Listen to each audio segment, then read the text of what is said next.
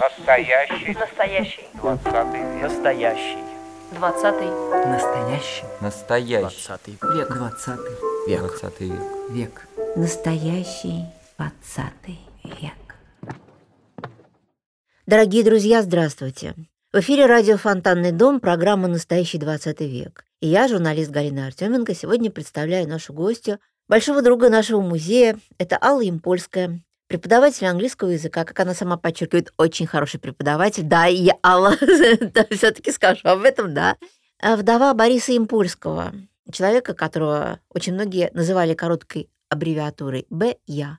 Человека сложнейшей, трагичной судьбы, Нет, я- удивительной красоты. Да, Алла? да. Вот, и сегодня мы будем говорить об очень многих вещах, и о его судьбе, и о судьбе семьи Аллы, и о наследии Бориса Импольского, и о том, что... Ну, в общем, поговорим. Алла, добрый день. Здравствуйте. Итак, э, я всегда задаю один и тот же вопрос практически всем нашим гостям. Как с вашей семьей обошелся 20 век? Вам ведь есть о чем рассказать? Мой папа был пятым ребенком в семье. Мизинчик его называла его мама. Они все были из Украины.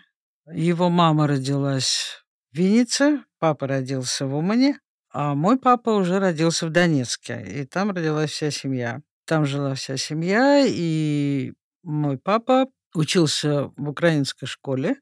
Его родной язык был украинский, ну и, конечно, идыш, на котором говорила вся семья. Вообще семья была такой довольно ортодоксальная. Потом он пошел на войну, и он единственный из всей семьи после демобилизации сказал, что он хочет жить в городе Ленинграде. И вот так он единственный туда попал. Его брат, сестры и папа с мамой жили в Донецке, а здесь, в Ленинграде, он женился на моей маме, и жили они очень так скромно, скажем так, в девятиметровой комнате. И каждое лето мы ездили в город Донецк на фрукты, на солнце, бесплатное питание и так далее. Вот. И я Донецк очень любила, пока дедушка с бабушкой были живы, я их очень тоже любила. Дедушка был очень веселый, э, очень такой заводной, очень любил детей, потом уже брата моего маленького тоже очень любил. А, но я помню, что в субботу свет не зажигали. Я помню, что в жил он в Мазанке, хотя это была, по-моему, какая-то восьмая линия. В общем, это был центр города. Донецк сейчас безобразно перестроен. А тогда это был такой провинциальный, очень симпатичный, очень уютный город, весь зеленый, в, в таких невысоких домиках. И вот в этой Мазанке был сначала земляной пол, входишь такая длинная-длинная такая прихожая вроде, а, где стояли топчаны, на котором на одном из них спала я, на другом спала там старшая сестра, которая была, болела. Там была плита, которая вот с пятницы топилась, потому что э, нельзя было ничего готовить э, на субботу.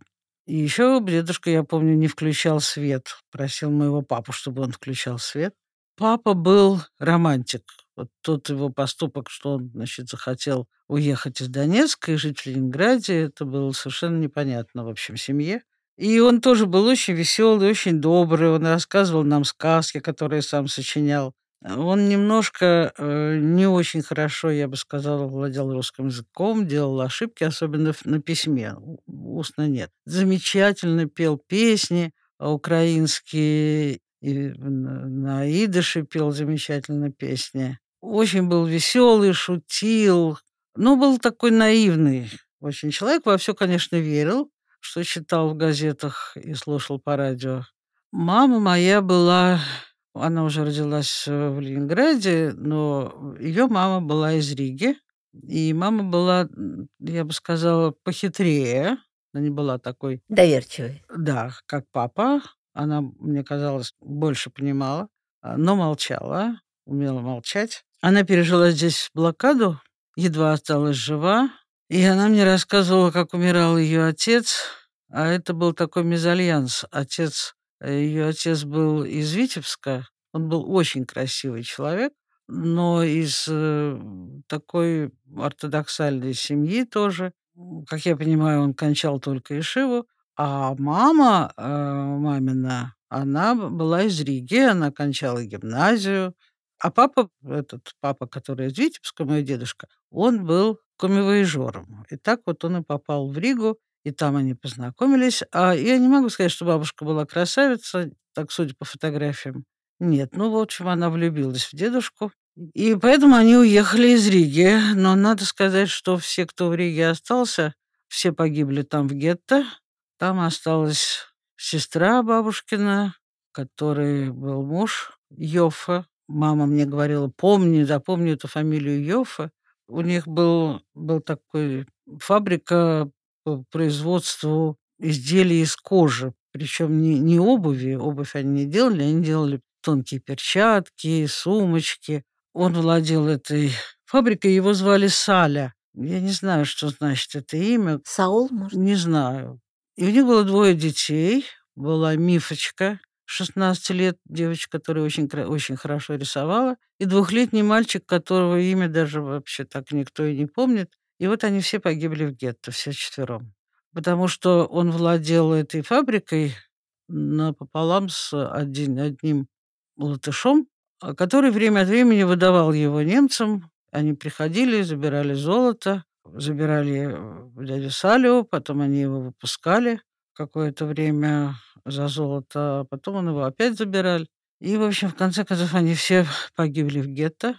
Еще есть такая, но это не легенда, это правда, то, что у него на фабрике работал отец Мандельштама, угу, который был большой специалист в коже, и он оценивал кожу, которая приходила к ним на фабрику. Между прочим, еще есть семейная легенда о том, что вот э, дедушка Гриша, это отец моей мамы, э, который был из Витебска, что его прадед, Равин из Витебска, изображен на картине Шагала. Но в Витебске было много синагог и много раввинов, так что я не, за это я не поручусь. Вот. Они жили в коммунальной квартире на, в самом центре, на Дмитровском переулке. А у них было две смежные комнаты, одна побольше, другая поменьше. И дедушка стал в декабре 41 года, он стал сходить с ума. Вообще он был очень добрым и очень честным был человеком, но у него был один недостаток. Он, на него напали там какие-то казаки и раскроили ему голову, и он умирал, и какая-то, значит, э, крестьянка его подобрала и выходила. И он дал себе слово, что с этих пор он станет, э, он будет соблюдать э, все, значит, законы иудаизма, и поэтому, когда он уже жил в Ленинграде, он ходил по субботам, ходил в синагогу, а пешком.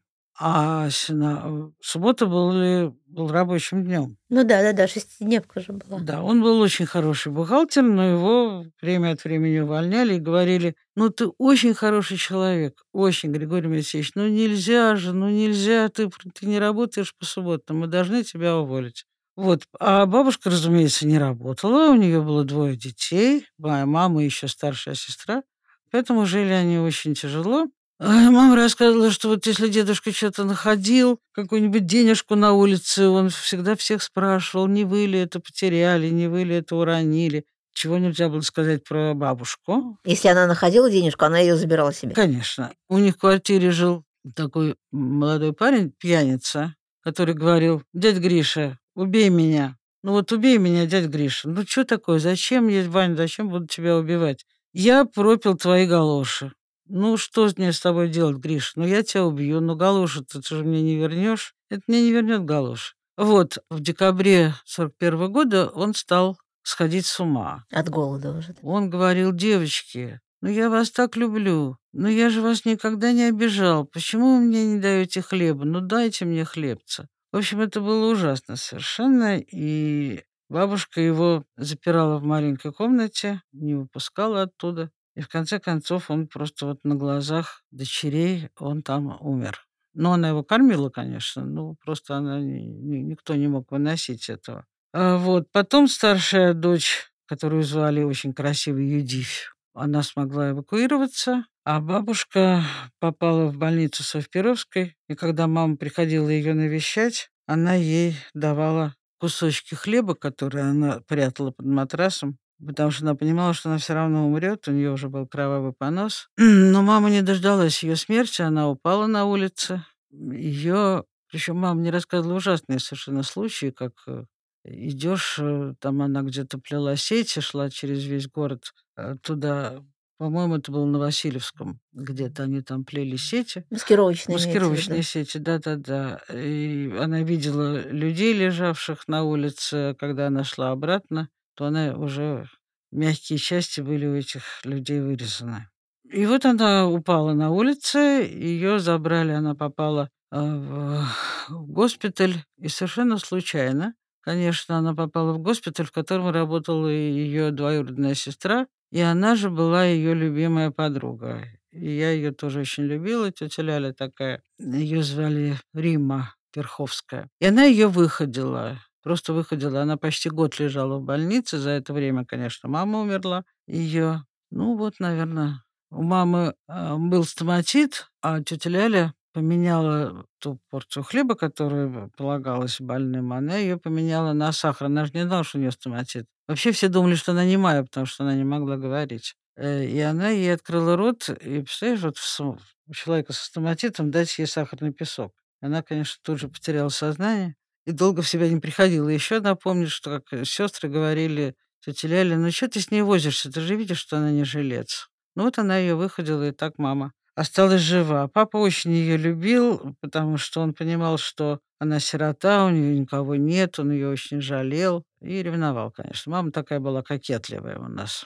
Вот. Ну, Такая вот история. С одной стороны, очень какая-то а, личная, а с другой стороны, она вплетается в один общий Да. трагический хор Ленинграда и вообще, и вообще страны. Еще я могу добавить то, что маму не любили в Донецке, потому что считали, что все женщины, которые остались жить после блокады, они все, конечно, продавали себя. То есть вот, ну да, такое клеймо незаслуженное совершенно. Ну а вот если говорить, э, мне кажется, вот ну такой важной части вашей жизни это это ваше замужество с Борисом Яковлевичем Импольским и его совершенно невероятная судьба. Человек, который попал в ГУЛАГ, в общем, можно сказать, подростком, совсем молодым выпускником средней Нет, школы. Он еще не кончил школу. Да, он, это был последний выпускной класс. Алла, расскажите о нем. Кто был такой Борис Яковлевич Ямпольский? 1921 года рождения. Во-первых, я хочу сказать, что он не считал, конечно, свою судьбу трагической, и даже наоборот. Он считал, что ему очень повезло в жизни, что он а, не сгинул в войне Отечественной и также не сгинул в лагерях Отечества. Это был человек вообще какого-то неисправимого оптимизма, и вообще был очень светлый, очень добрый человек. И мне, конечно, невероятно повезло в жизни. Это просто, это просто, просто какое-то неверо- не- не- невероятное везение, потому что я знаю таких э, пар, таких отношений очень мало. Вот такие отношения по рассказам я знаю были у Бориса Абрамовича Слуцкого и Тани Дашковой. Вот, Ну, слушаю. да, я хочу, да, я хочу как раз э, про него, чтобы рассказали про то, Про как, него я могу да, про то, долго. каким образом он стал заключенным ГУЛАГа. Каким образом? По дурости, я бы так сказала, потому что он, а, у него был друг такой, Тоська Татаринцев, который был постарше, его забрали в 1939 году, забрали на финскую войну, и он там и погиб. А они с ним ходили по улицам Саратова, во-первых, это все было в Саратове, и смотрели, сколько там в витринах магазинов между баранками и чулками портретов Сталина. Вот на этой улице было три, на той улице было пять портретов Сталина. А потом, когда за- за- завелось это дело, он попал в лагерь, то есть не в лагерь, еще его арестовали в апреле, 18 апреля 41 года. Он даже не знал, он сидел в одиночке до Нового года и даже не знал, что война началась. Ему же 58-10 пришили. 58, 10, 11. Мгм. Это, значит, чтение и распространение. Вот я могу на память прочесть, э, процитировать кусочек из дела. Вот он, значит, Емпольский, его свидетельскими показаниями подтверждается его вина в том, что тем, что он ходил по улице и декламировал упаднические стихи Есенина. Упаднические, порнографические. Упаднические и порнографические Да-да-да. стихи Есенина и Нацина, а также антисоветские стихи в духе Пушкина. «Товарищ верь, взойдет она, звезда пленительного счастья». Россия вспрянет ото сна, и, и на обломках самовластия напишут ваши имена. Дело в том, что когда Боря говорил следователю Барышеву, что это Пушкин, он просто любимые стихи переписывал в тетрадку. И это не его стихи, а стихи Пушкина. Барышев ему не поверил. Образованный такой, в кавычках, следователь. Нет, Барышев был ужасно необразованный исследователь, да. В кавычках совершенно, да, верно. Забрали тогда 12 человек. В основном Дело в том, что у них дома действительно был такой открытый дом, собирались э, ребята, собирались друзья, пели песни, в основном, между прочим, пели арии из опер. Хотя это не касалось моего мужа, потому что у него со слухом было чудовищно. Вот, читали стихи. И, в общем, такой был дом известный в Саратове, я бы так сказала. А в деле следственном было написано «сколотил вокруг себя круг морально разложившейся молодежи». Да, вот совершенно верно. И вот эту морально разложившуюся молодежь... С оперными ариями. И забрали, да. Угу. Но Импольский был самый младший, вот он школьник был последнего класса, который он не, так и не кончил. А в основном там были преподаватели э, вузов, э, техникумов и студенты. Но, видимо, как-то они все по-разному себя вели, потому что студентов 10 лет дали только им польскому. А вот, остальным дали там кому 5, э, кому 8, по-разному. Ну, в общем, 12 человек забрали. А до этого он, ну, как известно, вся страна отмечала широко годовщину смерти Пушкина.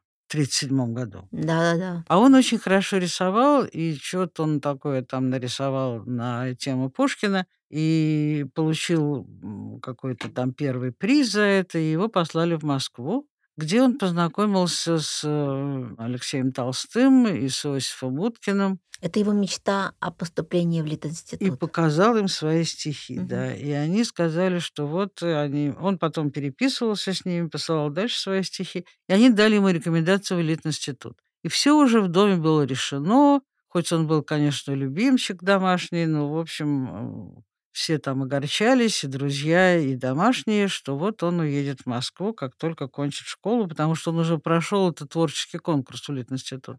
Но не тут-то было, значит, его забрали, арестовали, и он был, он вообще, конечно, не, не понимал, хотя двоих дядек уже арестовали, братьев мамы уже арестовали. Но все равно как-то он не, не понимал, что происходит, и он даже был горд, что вот к нему обращаются по имени и отчеству что его вообще забрали в тюрьму. И он понимал, что, ну, папа с мамой вообще разберутся, что такое. Вот, ну, ну Такое посидит, подростковое еще ощущение. Подростковое, да, да угу. посидит немножко Страха и выйдет. смерти нет. И выйдет, да. Потом он там голодал, когда там на, на мамин день рождения ему не дали свидания. Он устраивал голодовку. Вот, у него там был друг-паук, который спускался на, на значит, свои паутинки, потом поднимался наверх, а потом повис комочком и засох. И он очень расстраивался. А к Новому году его посадили уже, перевели в общую камеру. Пока он сидел в одиночке, он, конечно, спасался стихами, потому что он знал безумное количество стихов, он очень любил поэзию, и он с этим только спасался. Когда он попал в общую камеру, там он узнал, во-первых, что началась война, и он там познакомился уже со взрослыми товарищами, которые, в общем, объяснили ему, что происходит на свете. Особенно там были двое из Баку, которых тоже арестовали. И у одного из них еще даже на пиджаке был след от ордена Ленина. Это бакинцы, которые э, занимались там нефтью, ученые. Ну так вот, 10 э, лет вот эти. Дали 10, 10 лет. лет. Да, да. Как, как они прошли? Что ну, он успел сделать за эти годы? Ведь он же... В лагере? Да-да-да, ведь он же решил В лагере он был на лесоповале, да. он много не успел. Но потом он решил описать этот опыт. Да, во-первых, его, это называется, по зачетам, его освободили в феврале, хотя э, арестовали в апреле. И таким образом он смог проститься с отцом. 51 год. 51 год, да. Смешно все-таки, конечно, это все, потому что, несмотря на то, что он уже 10 лет прожил в, лагере, но, как, как он мне говорил, он не знал даже, сколько хлеб стоит. Он в магазин не ходил. Он был совершенно с внешним миром миром знаком очень мало. Только дом, да, и стихи, и больше ничего. И поэтому, когда он, смешно сказать, но когда он думал, что вот уже 10 лет, ну уже все, уже я отсидел эти 10 лет, а сейчас я уже, наконец, поеду в Москву поступать в Лит-институт, Он думал, что жизнь, вот прервавшись, Да. пойдет по тем же рельсам. пойдет дальше. Но не тут-то было. Его, значит, отправили на вечное поселение, где он, вернее, отбывал этот срок. И вот оказалось, что ничего подобного, никакой Москвы, никакого института. А вот надо, значит, тут жить. И это, конечно, это, конечно, было очень сильным огорчением. Но, выходя из лагеря накануне освобождения, зэки перед освобождением стараются об этом никому не говорить, ничего вообще про это даже не думать, не надеяться, ничего, э, ничего ни в коем случае не, там не оставить своего, это очень все плохие приметы и так далее. Он попросил одного вольняшку м, вынести Кальсон. м, кальсоны, на которых он химическим карандашом записал даты, имена, фамилии и тех э, заключенных, ну не всех, конечно, а таких запомнившихся ему людей, которые сидели вместе с ним. И, конечно, имена и фамилии начальников лагерей, олпов, э, там этих э, КВЧ, культурно-воспитательных частей и так далее. Вот это все вольняшка этот вынес, и когда он более или менее пришел в себя, он стал записывать то, что он помнил о лагере. Работал он, конечно, художником, и, конечно, это его спасло в жизни. Он работал художником в кинотеатре, в д Дворце культуры, в в церкви, там расписывал какую-то церковь. В общем, везде, где мог. Поскольку у него уже была семья, он только вышел, женился, и у него, э, уже было там двое детей, не сразу, но постепенно.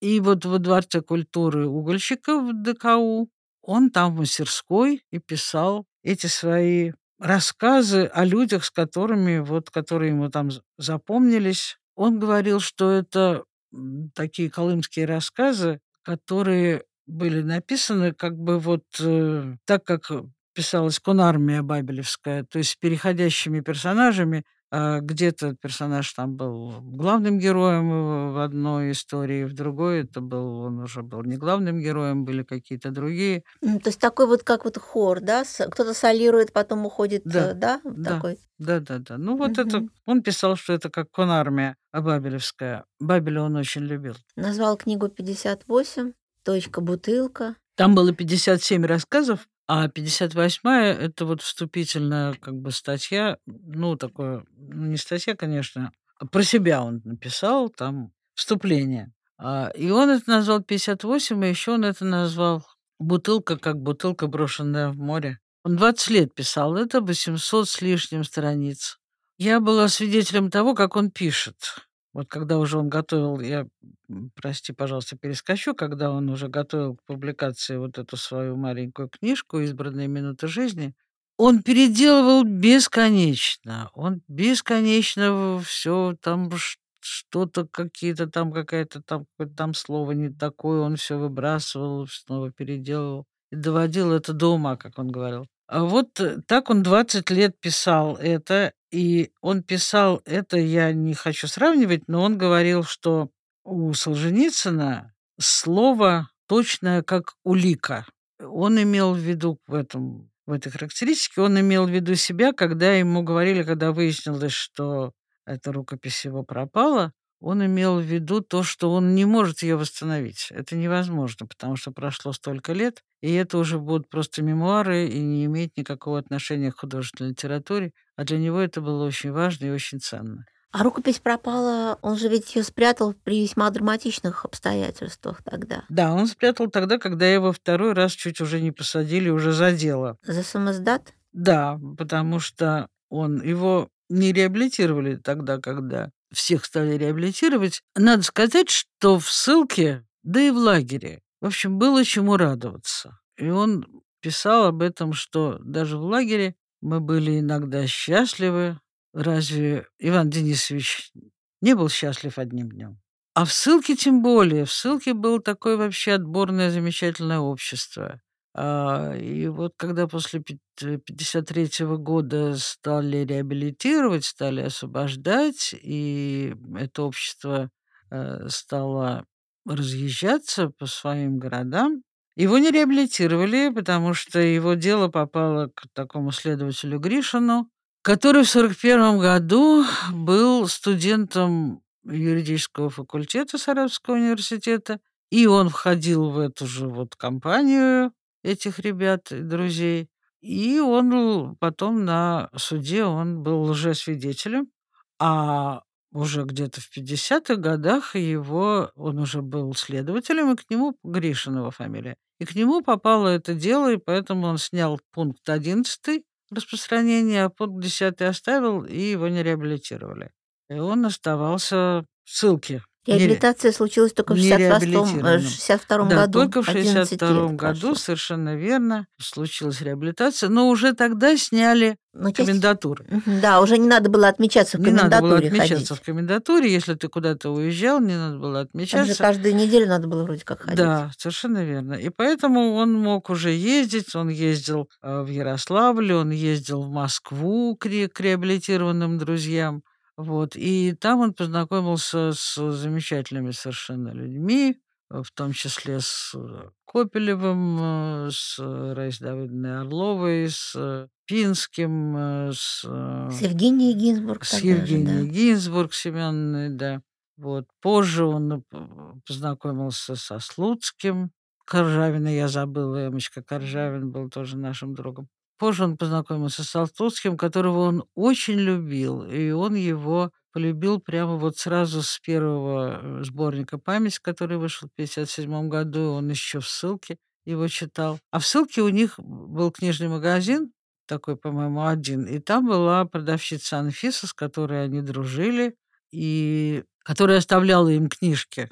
И тогда же вообще вот э, при советской власти Книжки издавались очень большими тиражами и рассылались по всем и да, вообще медвежьим помню, да. углам. Чтобы не, нельзя купить в столицах, было невозможно. В какой-нибудь деревне при пустых магазинах, полках где не было продуктов, но можно было купить хорошие книги. И вот он там собрал очень большую библиотеку и читал, в общем, все, все, что выходило, все он читал там. Ну вот история с пропажей рукописи. Вот можно о ней рассказать. С 71 года? Ну да, да, как пропала рукопись. Как пропала рукопись, сейчас расскажу. Она. Вот, и когда он уже познакомился с этими товарищами московскими, особенно с Пинским, у него было очень много сам издата. Ну, не только у него, конечно. И там издата, и сам издата. И он это, это все чемоданами, буквально чемоданами возил в Саратов. Когда поезд останавливался, то он выходил, как-то он договаривался с проводниками, и он с этими чемоданами выходил через другую дверь, где его встречал племянник, забирал эти чемоданы. Такая была страшная конспирация. Вот. И, в общем, он привозил очень много этого самоздата. И, конечно, они вместе с э, Ниной Карловной Кавцазовой, они его перепечатывали вдвоем в четыре руки. Вот, и распространяли. В том числе, между прочим, он приводил много художественной литературы, очень много стихов, в том числе и Слуцкого. Из этих стихов э, он делал самодельные такие сборники, он их сам очень любовно переплетал. Ну и потом э, Андропов решил бороться с э, самоиздатом. И их тогда, значит, всех... Там была довольно большая компания, там были в основном любители литературы всякой. Когда его вызвали, ну, в общем, у них у всех там проводили обыски, стали вызывать в КГБ. И там был очень симпатичный случай. Однажды его попросили разобрать. Там у них мешки э, с этим самым датом, и они не могли сами в нем разобраться. КГБшники? КГБшники, угу. да. Они сказали, Борис Яковлевич, помогите нам. Они же не грамотные, они же не знают вообще, что оттуда, что отсюда, откуда. Ну вот разберите им, хоть объясните, что вообще, к чему. А ему стало интересно вообще, что ж там такое. И он стал разбирать и нашел там стихи Слуцкого, самоиздатские, не опубликованные, такие, которые, в общем, не надо было читать. Он сидел спиной к дверям, напротив его э, сидел КГБшник, и у него кончились чернила. А Боря, пока он это все разбирал, да, стихи, значит, Слуцкого так потихонечку в стопочку складывал, Мгм. да. И у этого КГБшника кончились чернила во вторучке, и он пошел, он вышел. И Боря подумал, что он пойдет там в соседний кабинет и будет там заправлять эту ручку, возьмет там и будет, значит, заправлять. И он услышал, что он ушел, и он взял эту пачку и засунул, значит, себе там под рубашку. А этот КГБшник, он не стал заправлять ручку в соседнем кабинете, он просто взял пузырек с чернилами и вернулся. То есть он вернулся гораздо раньше, чем Боря ожидал. И он сидел до конца дня весь мокрый, он так и не знал, он видел это его движение или нет. Вот так он в конце концов понял, что он не видел, он э, вынес эти стихи. Слуцкого стихи были напечатаны на машинке Юры Болдырева, и он это все увидел, что это машинка Юры Болдырева, что это стихи Слуцкого, и он их, значит, таким образом вынес. Юрий Болдырев был же его другом, да, Да. Бориса, да? Да, там у Да. них была довольно большая компания. Так вот да, про пропавшую числе- рукопись все-таки хочется Сейчас узнать, расскажу, да? расскажу обязательно. Ну, самое главное, что я хочу сказать, это то, что еще до этой всей истории, в 70-м, наверное, году или где-нибудь в 69-м, а, Боря эту рукопись дал читать Слуцкому. Слуцкому он очень доверял, Слуцкого он очень любил, Слуцкий очень к нему нежно относился. Свою рукопись 58 точка бутылка. Вот эту рукопись. Вот эту рукопись он дал читать И Борису. Паустовскому тоже. Борису Абрамовичу Слуцкому. Паустовскому он дал читать один рассказ. Один рассказ. Про коммуниста Бауэра, венгерского коммуниста Бауэра, потому что он считал, что ну вот он такой вроде ну, вот, самый лояльный более или менее коммунист, причем он был такой высокопоставленный коммунист, известный а, в Венгрии. И этот же рассказ он посылал в Новый мир. А Слуцкому он дал читать всю рукопись. Слуцкий очень высоко ее оценил. Он много дарил Боре всяких э, своих э, сборников, а на этом сборнике «Годовая стрелка» он написал э, Борису Яковлевичу э, от Бориса Абрамовича или Борису Импольскому от Бориса Слуцкого «В надежде славы и добра» это цитаты из станцев, станцев Пушкина «В надежде и уверенности». Он только просил Борю, вы, пожалуйста, ничего не соглашайтесь ни на какие сокращения, ни на какие э, изменения, не, не портите, все замечательно. А потом в 71 году вот началась эта история С обысками. с обысками. Ну, обыски были такие какие-то такие несерьезные. То есть не приходили, например, и говорили, Борис Яковлевич, ну давайте, что там у вас есть? Давайте, что мы тут будем ваших домашних пугать? А, Такие были какие-то беззубые обыски, э, потому что, наверное, они понимали, что уже все, что можно было, они уже все спрятали. И как только это началось, Боря всех собрал и всем сказал все уничтожить. Самое страшное, что он тогда уничтожил все свои блокноты. Как любой писатель, да, он вел блокноты, он все записывал, и это он все сжег в печке. Не в своей, а там у них была такая Полина, у которой жила э, в доме с печным отоплением. И все, весь сам издат он сказал сжечь. А Нина Карловна Колостовна, она пожалела все сжигать, она спрятала в погреб квартиры, в которой она жила. В погреб э, был на кухне, а кухня была коммунальная. А там жила еще ее сестра. Сестра была замужем, у нее были дети, у нее был муж, и ей очень нужна была еще одна комната. Вот. И, в общем, есть подозрение, что она как-то поспособствовала тому, что когда пришли с обыском, они так чуть-чуть в комнате покрутились, потом сразу пошли на кухню, сразу пошли в этот погреб и все нашли. И Нина Карловна не выдержала этого. Да, и все, а все уже приходили, все друзья приходили, и их уже потом не выпускали, все, значит, ждали, когда кончится обыск. Когда обыск кончился, она там теряла сознание, ее там э, вызывали какую-то сестру, она делала укол, ей там поли- поливали водой. В общем, это было ужасно. Она там их называла там гестаповцами. А когда обыск кончился, и все разошлись, то Боря понял, что, в общем, следующим придут э, к, к нему, и, уже придут за рукопись. Он понял, что надо рукопись прятать лучше. Рукопись у него была зашита в валике а, диванном, но он, конечно, давно уже это дело продумал, куда он спрячет эту рукопись, на, если запахнет жареным. И вот он пошел ночью уже далеко за полночь, когда кончился обыск, он пошел к себе и спрятал рукопись, он давно это продумал, в такой во дворе этого дома. А надо сказать, что ему уже дали по реабилитации квартиру в новом доме, трехкомнатную. А, вот, и во дворе этого нового дома, дом такой буквой «П», и там в глубине, в углу были сараи, ну, не дровяные, конечно, а там просто хранили какие-то там соленья, еще чего-нибудь там. И в каждой квартире был свой отсек для каждой квартиры.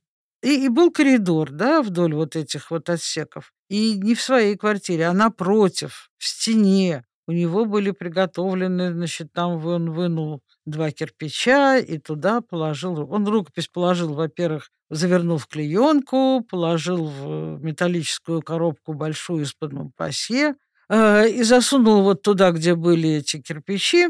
Потом за, э, там замазал, за, за все там закрыл и ушел. И она пропала. Вот. И был счастлив. После этого была статья в газете у позорного столба, в газете «Коммунист». Многих э, выгнали с работы. И... А Нина Карловна повесилась. Нина Карловна повесилась на следующее утро. Да. То есть она этим, этой же ночью повесилась, потому что она поняла, что она... Ну, она так думала, что она очень подвела э, своих друзей, и причем не только саратовских, но и московских, от которых Боря привозил это все.